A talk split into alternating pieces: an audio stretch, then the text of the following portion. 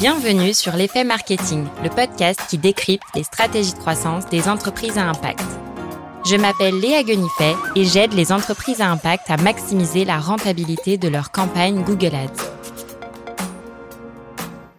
Dans chaque épisode, on analyse une action ou un canal marketing pour développer votre entreprise. Vous y trouverez des conseils concrets, un retour d'expérience avec une vision terrain et l'impact de ces actions pour répliquer la même stratégie pour votre entreprise.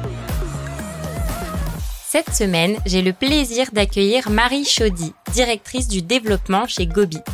Gobi, c'est une marque éco-design de produits réutilisables. Des gourdes, des couverts, des gobelets, tout ça 100% made in France.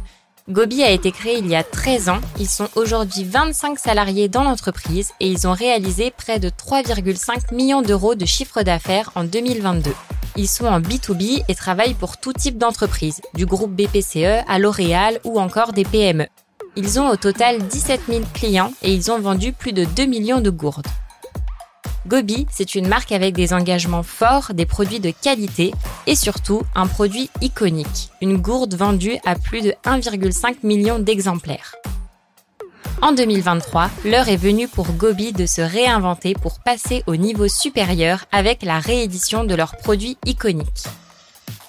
Dans cet épisode, Marie nous dévoile pourquoi chercher à se réinventer alors que ça cartonne, comment faire évoluer sa stratégie de marque quel est leur process de développement produit, quel budget prévoir et enfin comment réussir son lancement.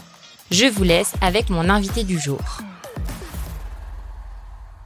Ça fait 13 ans que vous existez. Vous avez vendu plus de 1,5 million d'exemplaires de Gobi Original, la gourde iconique de Gobi, et ça représente environ 80% de vos ventes. Pourquoi se réinventer alors que ça cartonne? Faut jamais rester sur ses acquis déjà et que euh, en fait la société évolue. Nous, on s'est monté, euh, comme tu l'as dit, il y a 13 ans. Euh, on a fait face en fait à un besoin du marché qui était qu'on s'est aperçu qu'il y avait beaucoup trop de jetables dans les entreprises et on était convaincu qu'on pouvait mieux faire avec des produits qui étaient bien pensés et qui pouvaient introduire des, des nouveaux gestes. Donc on est parti sur la gourde qui est un peu l'objet totem il y a 13 ans, faut s'imaginer que euh, la gourde, elle était réservée euh, aux randonneurs et aux sportifs, donc euh, ça paraît évident maintenant, mais ça l'était pas à l'époque. Et en fait, on a créé un premier modèle de gourde en interrogeant les entreprises. Donc, c'est un modèle qui est transparent parce que c'était important de voir ce qu'on met à l'intérieur, parce que de nouveau, on était sur un objet du quotidien dont on n'avait pas l'habitude. Il y a une petite anse sur le bouchon qui permet de partir avec sa gourde, les bras chargés. Il y a un espace de personnalisation pour mettre le prénom. Donc tout ça, en fait, on a interrogé euh, les, personnes autour de nous euh, qui travaillent en entreprise pour faire un objet utile vraiment. Euh, et après, on a essayé de bien le concevoir, mais ça, ça sera une autre partie.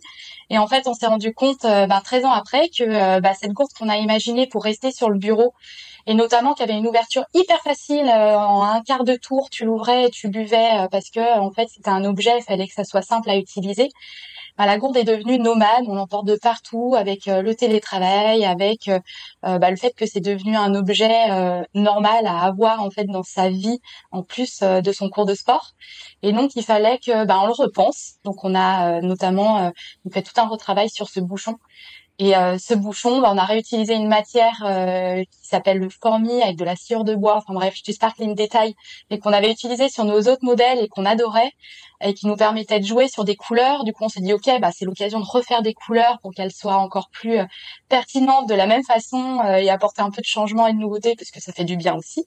Et donc, on s'est lancé dans tout le retravail de notre gamme à partir de cet objet un peu totem qui avait déjà 13 ans et en plus en revoyant bah, toute tous nos modèles pour avoir une cohérence de gamme sur nos couleurs, sur euh, sur les, les, les faire les plus désirables possibles.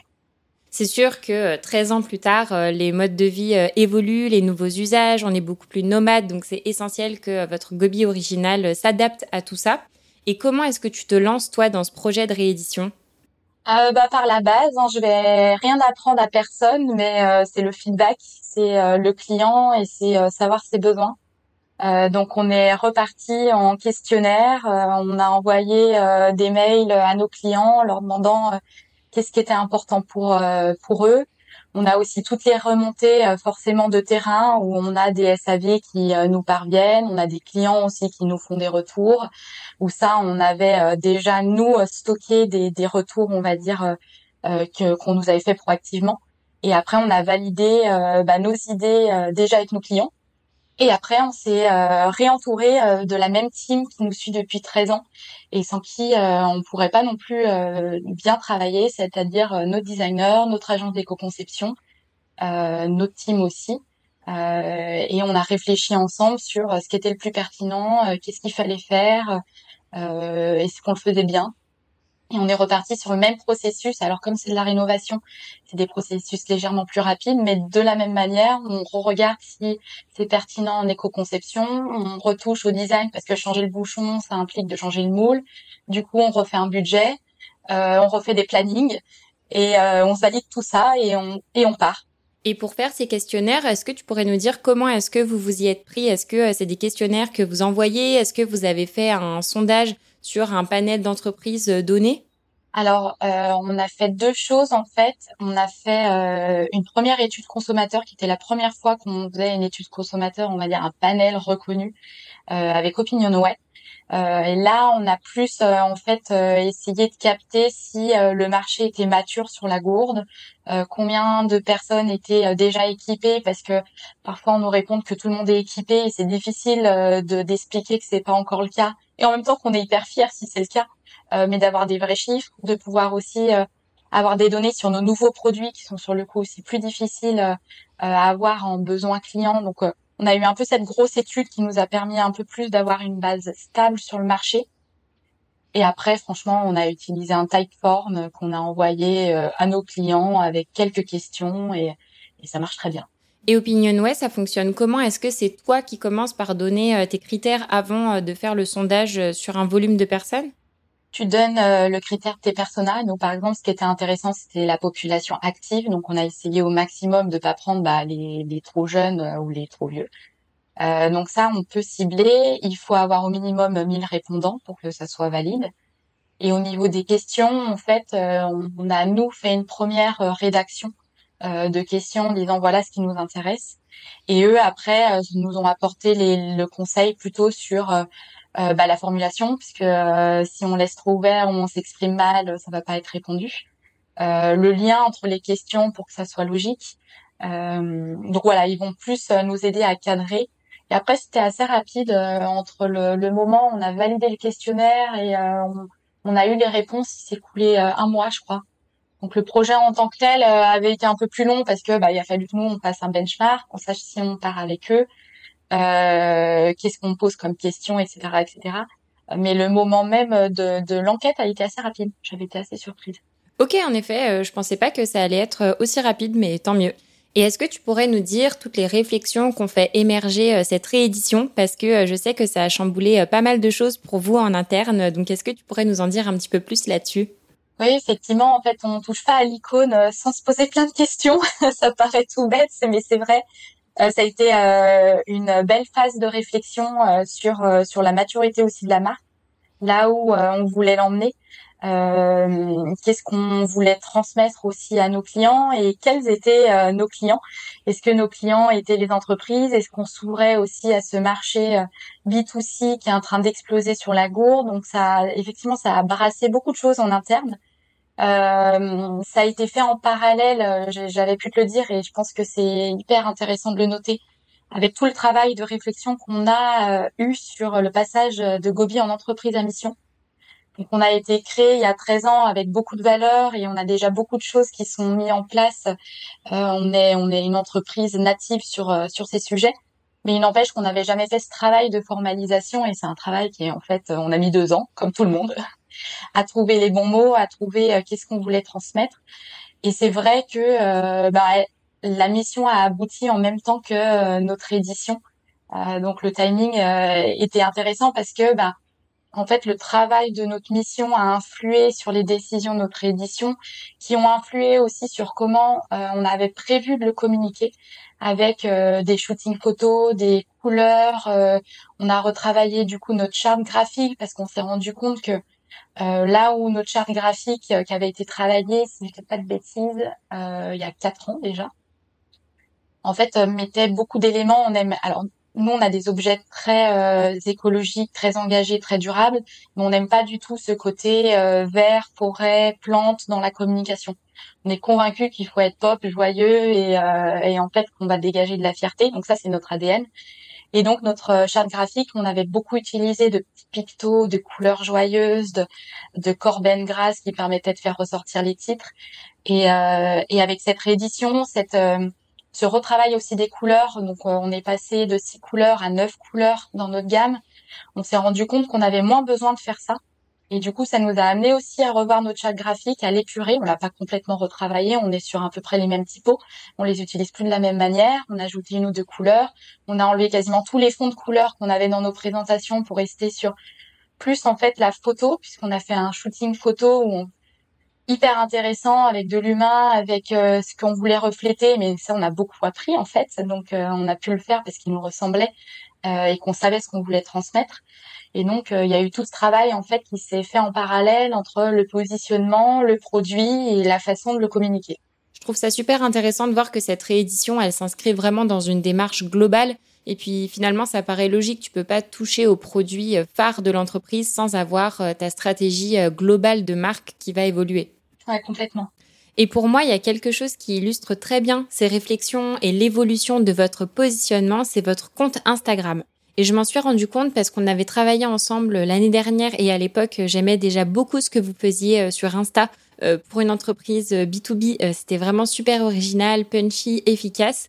Et là, en préparant l'épisode, je me suis rendu compte qu'il y avait eu du changement. Donc, est-ce que tu peux nous en parler? Parce que j'imagine que c'est la réédition et toutes les réflexions qu'il y a autour qui ont eu ces conséquences-là. Ouais, on s'est dit en fait euh, l'Instagram, on a fait un super shooting qui est hyper quali, qui est magnifique, euh, et on avait tendance à être sur quelque chose d'un peu plus euh, euh friendly, quelque chose de peut-être un peu plus pas enfantin, mais peut-être adolescent dans notre manière de gérer le, le compte Instagram. Et on s'est dit qu'il fallait que ça reflète plutôt notre maturité, que Instagram était vraiment pour nous, par exemple, une vitrine plutôt que alors ça nous permet de partager un peu d'équipe mais ça reste quand même plutôt une vitrine pour expliquer en fait aux personnes qui recevraient nos gourdes en entreprise et qui seraient curieuses et qui nous chercheraient que c'est pas c'est pas rien en fait le choix de leur entreprise euh, que ça a été un choix euh, vertueux et que euh, ils ont fait vraiment attention à leur emprunt et du coup il faut que s'ils nous recherchent qu'ils tombent sur notre site qu'ils tombent sur notre Insta euh, qui se renseignent, qu'ils se rendent compte de toutes nos valeurs, de ce qu'on transmet, euh, qu'on fait les choses bien, qu'on a moins besoin aussi de se justifier qu'avant. On était vraiment souvent sur euh, un peu le listing, ben, un peu ce que j'ai fait au début. c'est les habitudes des fois sont un peu dures et puis là je m'adresse peut-être aussi à des gens qui nous connaissent moins, mais voilà on essaie comme euh, comme je disais de faire tout bien et donc on avait tendance à en remettre une tartine à chaque fois qu'on parlait. Et euh, on arrive à un moment où quand même globalement dans, dans le monde B2B et dans le monde de la RSE ou des personnes qui, qui, qui, essayent en tout cas de faire les bons choix, ils, ils, tombent sur nous, ils nous ont entendu parler. Et du coup, on essaye aussi de modifier notre façon de parler pour être plus euh, dans, dans la transmission de chiffres concrets, clés, euh, dans la désirabilité, dans euh, voilà des, des, des, choses qui, qui montrent aussi qu'on grandit nous, euh, plutôt que dans on fait tout bien, regardez quand on du Made in France, on fait aussi de l'éco-conception. Quand on parle de l'éco-conception, on fait aussi du Made in France, de prendre un sujet, de le traiter, euh, de voilà, de d'apporter un peu de notre touche. Et du coup, euh, ça se reflète assez bien sur euh, sur notre Instagram bah, depuis qu'on a lancé cette réédition nouveau Gobi original. Si on a qui qui veulent s'amuser à regarder, c'est assez tranchant. Et en fait, voilà, c'est une nouvelle manière de faire qu'on essaye de développer aussi, une autre manière de, de se présenter. Euh, et tout ça aussi bah, pour euh, préparer l'arrivée de nos autres produits, puisqu'on est très connu sur les gourdes. Euh, là, l'objectif, comme on élargit notre gamme, c'est aussi d'être une solution vraiment de réutilisable pour lutter contre le jetable de manière globale en entreprise. Et donc, ça demande aussi bah, de, de, par exemple, arrêter d'appeler nos gobies des gobies parce que pour tout le monde, une gobi, c'est une gourde, mais demain, ça sera une lunchbox aussi. Donc, ça demande d'ajuster son vocabulaire nous-mêmes, de mettre euh, gourde gobi sur notre site Instagram, notre Instagram, pardon, et notre site internet. Euh, donc voilà, derrière ça, en fait, il y a beaucoup de, euh, de réflexions, de comment utiliser le nom de nos produits, qu'est-ce qu'est l'effet de gamme, comment on crée une, un, effet visuel aussi pour que si on a une gourde, on ait envie d'avoir la lunchbox. Euh, donc voilà, derrière ça, en fait, c'est tout le travail de positionnement aussi euh, d'une entreprise qui grandit en, étant centrée sur sur un produit phare qui on est hyper content commence euh, à être sur un marché mature qui paraît logique et du coup de se dire bah nous on a toujours envie d'avoir de l'impact. Donc vers quoi on, on tend? C'est quoi notre prochain challenge? Euh, donc là, c'est le déjeuner, ok, mais du coup, il faut qu'on soit connu sur le déjeuner, il faut que on change notre positionnement, il faut qu'on garde toutes ces valeurs et qu'on capitalise dessus euh, sur un autre produit. J'aimerais bien maintenant qu'on parle de votre process de fabrication parce que euh, je sais que vous mettez la barre haute et c'est d'ailleurs ce qui fait votre force aujourd'hui entre l'éco-conception, la qualité du produit, le design. Donc Marie, est-ce que tu pourrais nous détailler les différentes étapes de production? Alors, pour faire le plan de lancement d'un produit, une fois qu'on a le besoin marché, on fait un premier euh, document nous, qui nous permet euh, de transmettre tout ce qu'on a récupéré en fait à notre designer. Notre designer, il va étudier euh, donc les besoins des entreprises. Il a aussi c'est donc ce côté design, mais côté design aussi industriel. Donc lui est capable de savoir déjà ce qui est techniquement faisable et ce qui ne l'est pas. Donc c'est pas aussi n'importe qui. Il ne fait pas juste un dessin. Il est designer aussi industriel. Une fois qu'on a arrêter un premier dessin, on va pouvoir commencer à lancer effectivement euh, l'éco-conception puisqu'on a une idée euh, du marché de à quoi ça va ressembler. Et donc euh, notre agence donc d'éco-conception MU va pouvoir un récolter toute la donnée pour faire cette référence et deux commencer à étudier les matières qui seraient intéressantes selon aussi ce qui a été conseillé par le designer, ce que font en veille sur les matériaux, sur ce qui vient de sortir et ce qui serait intéressant ils vont pouvoir commencer à faire cette étude. Est-ce que tu pourrais détailler, Marie, euh, l'analyse de référence pour que nos auditeurs puissent bien comprendre le principe? Euh, Donc l'éco-conception se base toujours sur une référence. Et la référence pour Gobi, c'est comment en moyenne un Français boit en dehors des repas. Donc déjà, il boit un verre d'eau. Ce verre d'eau, il va le boire en jetable, en gobelet, en bouteille, et puis il va le boire euh, dans des verres en verre et des, des courbes déjà. Et en fait, cette référence, c'est par rapport à ça qu'on essaye d'être meilleur. On n'essaye pas d'être meilleur juste d'éviter des bouteilles jetables parce que en fait, euh, ça représente rien. Autrement, tous les objets durables seraient mieux que le jetable et en fait, ça dépend de ce qu'on compare. Et cette référence, forcément, elle est comme nos, euh, nos besoins clients, elle évolue. Donc, si on veut rester vraiment juste et pertinent, quand on refait une étude d'éco-conception, il faut mettre aussi à jour la référence Très clair, merci beaucoup pour cet éclairage. Et si on reprend au niveau des étapes de fabrication, donc première étape, le besoin marché qu'on va ensuite synthétiser pour arriver à l'étape 2 qui va être l'étude euh, du design industriel, donc commencer à avoir un premier dessin pour comprendre ce qui est faisable ou non. Et ensuite vient la troisième étape de l'éco-conception. Et du coup, quelle est l'étape d'après? En même temps, du moment qu'on a un design, ça nous permet, nous, euh, d'aller euh, voir des partenaires industriels. Donc, euh, soit on les connaît parce qu'on travaille déjà avec eux, ils ont cette capacité, etc. soit quand on lance des nouveaux produits, ben souvent on va chercher d'autres industriels parce qu'on a d'autres besoins. Donc, on a besoin, voilà, de trouver quelqu'un qui sait faire ce qu'on propose. Et là, on va commencer à avoir une relation avec certains. Ils vont faire euh, eux-mêmes à partir de ce design euh, une étude de faisabilité technique où là ils vont ajouter toutes euh, toutes les possibilités d'injection de tout ce qu'on peut imaginer beaucoup plus industriel. Et ils vont nous faire une première proposition globalement de prix.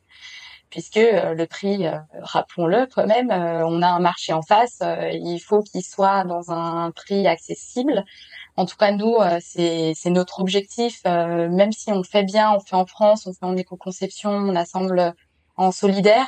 Euh, on veut pas être euh, hors de prix, on veut pas être cher, on veut être accessible parce qu'on pense que c'est hyper important. Donc, on valide déjà aussi qu'on entre dans notre prix cible par rapport à ce qu'on a vu du marché. Une fois que le, le partenaire industriel, on a validé cette faisabilité, il va partir en prototype. Donc lui va nous faire un premier prototype, on va pouvoir un peu le manipuler, voir si ça nous plaît. Ça permet aussi d'ajuster, de finir l'éco-conception, puisque là on a vraiment un design final qui va nous permettre de savoir combien pèse le produit, quel est le procédé industriel, puisqu'ils vont pas utiliser la même énergie, etc., les conditions euh, de fabrication. Le prototype final, ce qui va nous permettre de faire, c'est commencer aussi le marketing. C'est-à-dire que on a des prototypes qui sont vraiment pour valider le design et puis on en a un final qui permet vraiment de valider la production en disant bah lui est-ce que ça vous va? Si ça vous va go on lance le moule le et tout ce qu'il y a derrière pour ensuite être capable d'aller sur de la production de masse. Et ce prototype, nous, ça nous permet d'avoir un petit peu d'avance. Souvent, on le reçoit, on va dire, deux mois avant le, le, lancement. Et on va pouvoir déjà le photographier, par exemple, l'utiliser en shooting ou euh, pouvoir le montrer, euh, le manipuler. Donc ça nous permet quand même d'avoir cette première étape. On a déjà le produit nous entre les mains et on peut euh, déjà commencer à s'amuser. On marque les produits, on fait de la topographie notamment sur nos gourdes. Bah, il nous faut un prototype pour tester la topographie, les, les manières de, de mettre le logo, d'apposer, comment ça réagit, etc. Donc comment on les met dans les, les box. Alors souvent, on a quand même euh, pareil euh, des protos ou euh, des objets à peu près de la même dimension qui nous permettent de faire des tests. Mais le conditionnement, comment on l'envoie. Nous, on n'a pas d'emballage, donc comment on les tient avec des croisillons en carton pour éviter que euh, bah, ça se ça se casse pendant le trajet, etc. Donc ça nous permet d'affiner en fait toute la fin à ce moment-là. Et après, pour, pour te donner des ordres d'idées, mais on est sur un processus industriel, ça va dépendre, mais on est entre sur des moules comme ça, euh, on va facilement avoir six mois euh, d'industrie avant de le lancer. Donc c'est rapatrier le moule, le moule, ouais, le moule, on, le prépare, on fait des tests. Euh, il y a tout un tout un tas d'étapes que je maîtrise beaucoup moins et que je voudrais pas m'embarquer dans les détails, mais mais toute la conception, ça reste de, de l'industrie. On utilise des matières comme le plastique ou du verre. donc voilà, on est L'avantage, par exemple, du textile, c'est que c'est un petit peu plus euh, mobile et il y a beaucoup moins de temps euh, d'industrialisation parce qu'il n'y a, pas, a pas vraiment les, de machines spéciales. C'est intéressant de dérouler le détail de votre process de fabrication parce que, bah, en fait, tout simplement, on se rend compte à quel point c'est complexe et que ça s'improvise vraiment pas. Et en plus, la partie produit, c'est quelque chose qu'on avait très peu abordé dans le podcast jusqu'à présent. Donc je trouve ça vraiment cool euh, de pouvoir dévoiler euh, aussi les coulisses de la partie production. Et au total, le projet, il a duré combien de temps? Typiquement, entre le moment où on est parti en projet et le moment où cette réédition est sortie, c'est déjà écoulé un an. Ok, un an, euh, c'est long, donc ça s'anticipe. Et combien ça coûte de développer un produit, Marie? Euh, Je vais te faire une grosse fourchette parce que ça dépend énormément. Euh, euh, du nombre de pièces que tu as, de la matière, euh, de l'usine. On a des gourdes qui sont soufflées, d'autres moulées, et de la même façon, c'est pas le pas le même prix, pas le même la même industrie. Euh, si tu fais de l'éco-conception, etc. mais mais on va dire que produire un, un produit, t'es entre 50 et 100 k. pour avoir le, le, produit entre les mains de manière aussi industrielle. C'est-à-dire que tu peux faire des prototypes et tu as des moyens d'avoir euh, des petites productions d'objets, mais du coup les moules sont souvent pas euh, de la même matière, ils s'usent beaucoup plus rapidement. Donc là, on est vraiment sur un processus industriel. Et après, euh, nous, quand on s'est lancé, par exemple, et on est toujours soutenu par l'ADEME, puisque nos, bah, nos produits visent à éviter du jetable et à remplacer le jetable. Donc, on est, on arrive aussi à obtenir des subventions de l'ADEME. on discute, voilà, avec d'autres acteurs et il y a toujours moyen, euh, on va dire, de, de, de trouver de l'aide pour euh, se lancer en industrie, surtout en ce moment où quand même euh, la France essaye de d'attirer de, l'industrie et de recréer des emplois. mais c'est des, des montants effectivement qui, qui, mettent une barrière à l'entrée quand on veut se lancer. C'est cool d'avoir une fourchette, même si évidemment elle est large entre 50 et 100 cas, parce que, comme tu disais, ça dépend de tout un tas de paramètres. Néanmoins, ça permet déjà d'avoir une première idée en tête notamment pour nos auditeurs euh, qui se lancent dans ce chantier-là. Et maintenant, j'aimerais bien qu'on parle de votre stratégie de lancement, une stratégie que j'ai trouvée atypique et super intéressante parce qu'elle se différencie vraiment de ce qu'on voit chez beaucoup d'entreprises, à savoir euh, de la précommande, c'est quelque chose qui se fait beaucoup aujourd'hui, et des campagnes de communication coup de poing qui vont en fait vraiment booster le lancement d'un produit euh, sur une courte période donnée. Est-ce que tu pourrais nous parler un petit peu de votre approche chez Gobi? Alors euh, nous peut-être par rapport euh, à, des boîtes qui se lancent, l'avantage qu'on a, c'est que euh, on est rentable, on a quand même nos produits qui tournent. Et du coup, on n'a pas besoin de, par exemple, prendre des précommandes pour être capable de faire notre nouveau produit. On est capable de le faire et de le vendre ensuite. Donc ça, c'est quand même un, très gros avantage. Mais c'est vrai que pour avoir bossé même dans ma vie antérieure dans, dans une start-up euh, SaaS, euh, je pense que si on peut se le permettre et si on a des cycles de vente assez courts, il vaut mieux préparer la communication, être super prêt, avoir quelque chose de canon et le lancer quand on a le produit dans sa main. Ça marche pour les features, pour une SaaS, comme pour un produit industriel, parce que en fait, ça va rendre plus confortable la sortie, euh, éviter que les équipes soient sous stress, euh, éviter de mettre ses partenaires sous stress parce que rarement on est seul sur euh, le lancement d'un produit et, et c'est toujours à ce moment-là qu'il peut avoir des frictions et c'est dommage parce qu'il est en train de sortir, on est sur la phase finale. Donc clairement, dans votre cas, euh, le fake it until you make it ne fonctionne pas. Au vu de la complexité de votre process de fabrication et de tous les imprévus que vous pouvez avoir, vaut mieux être sûr du produit final que vous allez avoir avant de commencer à communiquer dessus, quitte à repousser le lancement de quelques semaines. Et j'imagine aussi que ça vous évite euh, de potentielles déceptions ou frustrations clients qui pourraient euh, se retrouver par exemple avec un produit qui n'était pas à la hauteur euh, de votre promesse de départ, par exemple avec une contrainte de production que vous auriez pas pu anticiper. Complètement. Et nous, notre première source d'acquisition, c'est le bouche à oreille et c'est la satisfaction des clients. Donc, on peut pas se permettre non plus de, bah, de créer de la déception. Et après, je sais qu'on en avait parlé ensemble et je trouve ça aussi intéressant à, se le dire parce que souvent on a tendance à vouloir aller très vite, mais de, la même façon, le, moment d'un lancement peut être complètement décorrélé euh, du moment de lancement de communication. Et nous, on le fait de plus en plus et, c'est agréable, pour être euh, franc, parce que en fait, on va lancer le produit et on, on va en parler euh, à nos clients qui sont déjà là, à ceux qui nous contactent parce que euh, ben, on les a au téléphone, donc on leur présente de toute façon le nouveau produit. On a euh, tous nos euh, présentations commerciales, documents commerciaux mis à jour. Donc on est quand même équipé pour montrer euh, la nouveauté et en parler. Mais on a ce premier ce premier bloc qui est que on le fait entre nous, avec les clients qui nous contactent, avec ceux qu'on veut aussi, pour avoir des premiers avis, pour voir comment se passent les premières commandes, pour avoir des premiers retours, voire même des premiers témoignages qu'on peut utiliser ensuite aussi dans la campagne de communication. Et après, euh, cette campagne de communication, elle va servir à grande échelle à montrer à tout le monde ce qu'on est, ce qu'on est capable de faire et ce qu'on a proposé, mais que euh, ça se fasse un mois après. En fait, globalement, à part nous, tout le monde s'en fiche. Donc euh, autant le faire en fait de manière confortable pour son équipe, pour pour les feedbacks euh, pour apprendre aussi à le vendre. Mine de rien, c'est à chaque fois des nouveaux features, des nouveaux produits, des nouvelles questions qu'on nous pose. Donc l'équipe commerciale, ça, ça lui permet aussi de se former, de savoir ce qu'on lui, lui demande, de connaître le produit, de l'avoir entre les mains, de l'essayer.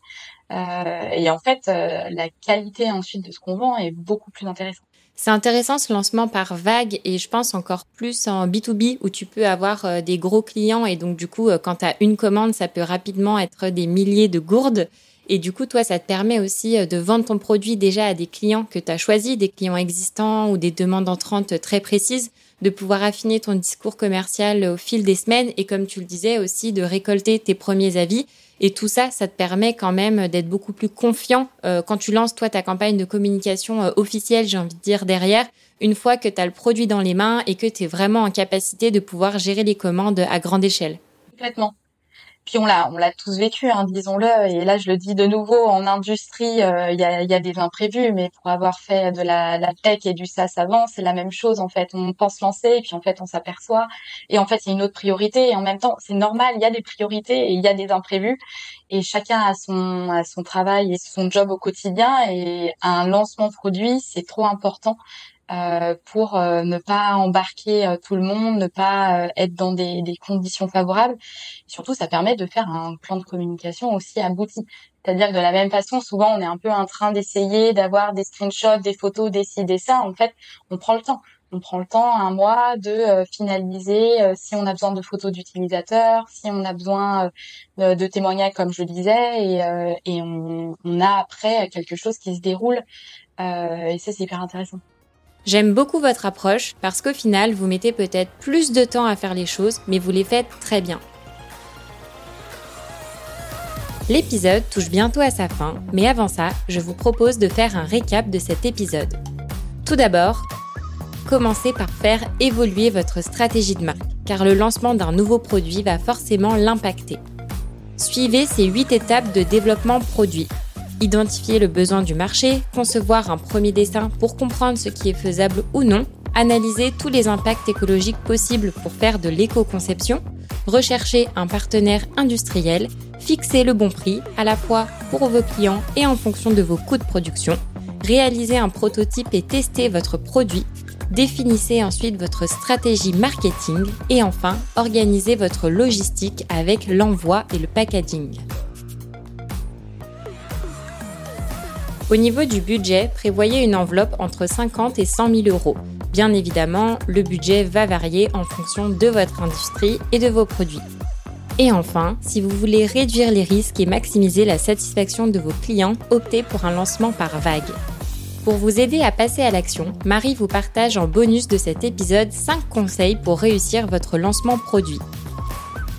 Pour y accéder, téléchargez la bibliothèque de ressources de l'effet marketing. Je vous mets le lien dans la description de l'épisode. Eh bien écoute Marie, je pense qu'on a bien fait le tour du sujet. Merci beaucoup pour tout ce que tu nous as partagé dans cet épisode. Bah, merci en tout cas à toi de m'avoir invité. C'était un plaisir de, raconter tout ça. Et aussi si ça peut servir à d'autres qui se lancent dans la, même aventure ou qui vivent ça euh, au quotidien, euh, partageons. Et est-ce que nos auditeurs peuvent te contacter s'ils ont des questions à te poser? Ah ouais, avec grand plaisir.